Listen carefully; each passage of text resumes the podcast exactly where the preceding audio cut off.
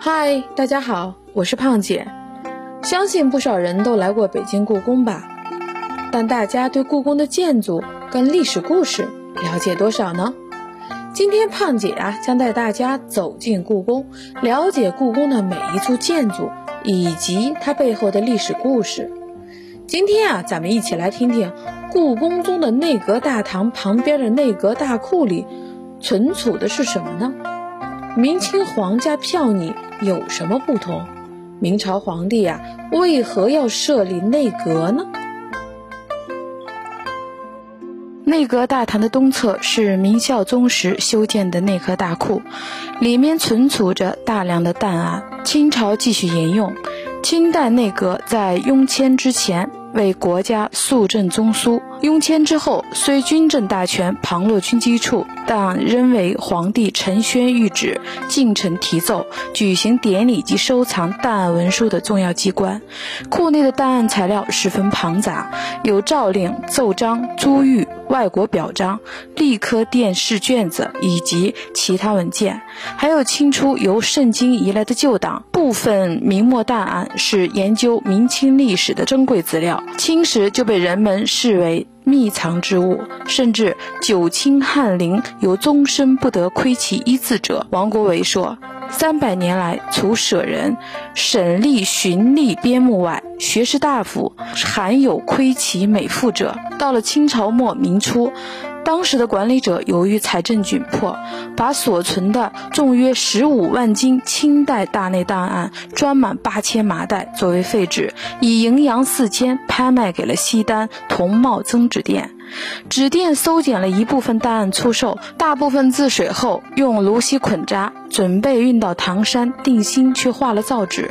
遗老罗振玉得知这一消息后，以一万两千大洋购回了这些档案，并对其中部分档案进行了整理。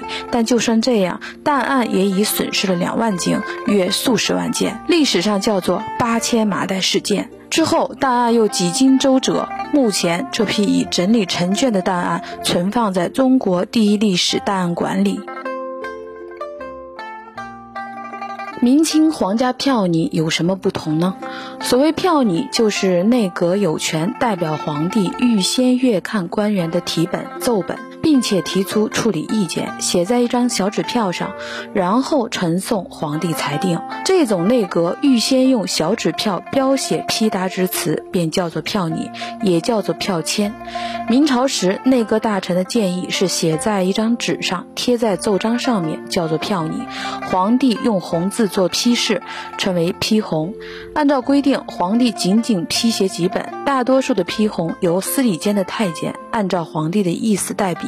正因为这样，才使万历年间的内阁成为了实际上权力最大的机构。当时的大明万历皇帝还是个孩子，张居正身为皇帝的老师，很容易影响皇帝的决策。再者，万历帝的批红是在司礼监冯保指导下完成，而冯保跟张居正关系密切，内阁首相张居正把自己的意见授意他人写成奏章，再由自己票你赞同。幼年皇帝的批红自然毫无问题。清初的票拟不是阁臣根据自己对问题的理解提出意见供皇帝采纳，而是揣摩皇帝的旨意起草谕旨，不可丝毫钻擅。当时大量题本由皇帝首先阅看，然后再由内阁根据皇帝旨意拟旨，最后获皇帝认可后下达执行。御前票拟，大学士们只能老老实实做皇帝的秘书，而不会有任何的政务无裁决权。明朝的皇帝为何要设立内阁呢？洪武十三年胡惟庸案爆发以后，朱元璋认为中书省的存在有架空皇权的危险。因为丞相集各种权力于一身，想要欺上瞒下，实在是易如反掌。基于上述考虑，明太祖朱元璋决定永久性的撤销中书省，也不再设立丞相一职。中书省被改成了六部，由皇帝直接统领。如此一来，皇帝确实是集所有权力于一身了，但是他所要操持的事务量也大大增加了。吴晗先生曾统计过。